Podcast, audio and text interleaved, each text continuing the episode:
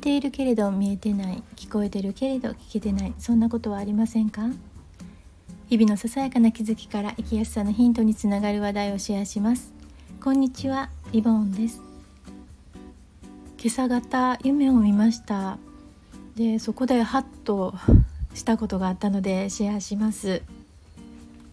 私はめったに夢を見ないんですが今日の夢はもう朝方ではっきり覚えてるというか、ま半分起きてたのかなっていう感じの時の夢なんですね。で内容は私タブレットで画像編集をしてる様子なんですね夢の中で。でその画像っていうのがお鍋が4つか5つ並んで4つかな4つ並んでてその真ん中中央部分にあの寸胴鍋あの円柱型の寸胴鍋ですよね。その寸胴鍋があってその中にスープが入ってるんです。で具材が入ってるスープじゃなくてベースになるようななんか黄金色っていうか黄金色のスープが入ってるんですね。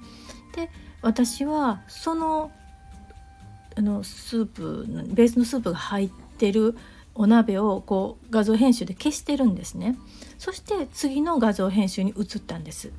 で移った直後ああのスープは消したらダメだったわと思って元に戻るんだけれども保存も保存かけてしまってるのでそれはもう消えたままになっている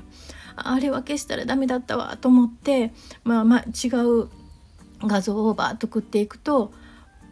映ってるそのベースのスープが映ってるそのずんと鍋が映ってる画像がまだ残ってたんですね。でそれでほっとしたっていうところで目が覚めたんですね。でなんえなんかすごいリアルな夢だなと思って何なんだろうと思ってちょっとこれ考えてみようと思ったんですね。で私のこう今現在のこととまあ重ね合わせてみたんです。でそうするとあのちょっと最近落胆したことがあってまあ受講している講座があったんですけれどもそこで、まあ、一緒に受けていた人が、まあ、先に進んだみたいな感じのことがあったんですね。で私はあ私ってそれその人と比較してあ私って自分の歩みはやっぱりの遅いんだなって感じてちょっとがっかりしてたんです。でこういうこと私多いんですね。あの人と比較したら比較するのはねもう良くないあのそんな意味がないとかって思うしあのそれは自分でも分かっているんだけれどもこれはまあ自然にやってることなのでねで後であこれはまた別々って言ってあの思い直すことはあるんですがそういうことがあります。去年の今頃もそういうことがあったんですね同じ時期にね、まあ、あの分野は違いますけれどもね。で私はまあこういうのはまあ自分の中で消えない癖というのか数は少なくなって思い返すことはあるんだけれどもやっぱり自分って歩みが遅いなーなんて思うことはまあまあある。でこの夢って何をあの私に教えてくれてるのかなと思った時にじゃあそれを目指すのは私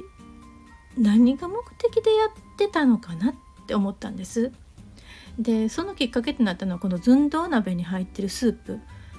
このスープっていうのは具材が入ってるわけじゃなくてベースのスープなんですね。元になるスープ。何にでもまあ使えるっていうね。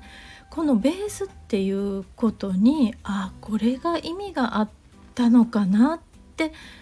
ちょっとすごくなんか重なってたんですよね。でこれ忙しくバタバタしてこの夢ってねもう一瞬のことなので朝起きてもう朝の支度して、えー、次の行動に移ってもうすっかり忘れてしまってたらこういう気づきっていうのはなかったと思うんですけれどもちょっと振り返ってみようと思うことでまあ気持ちを起こすというか気持ちを取り戻すというそういうきっかけになったかなと思ったのでシェアさせていただきました。あなたは夢を見られた時その後どんな風にその夢を受け止めるようにされてますかね？今日も最後まで聞いていただいてありがとうございました。ではまた。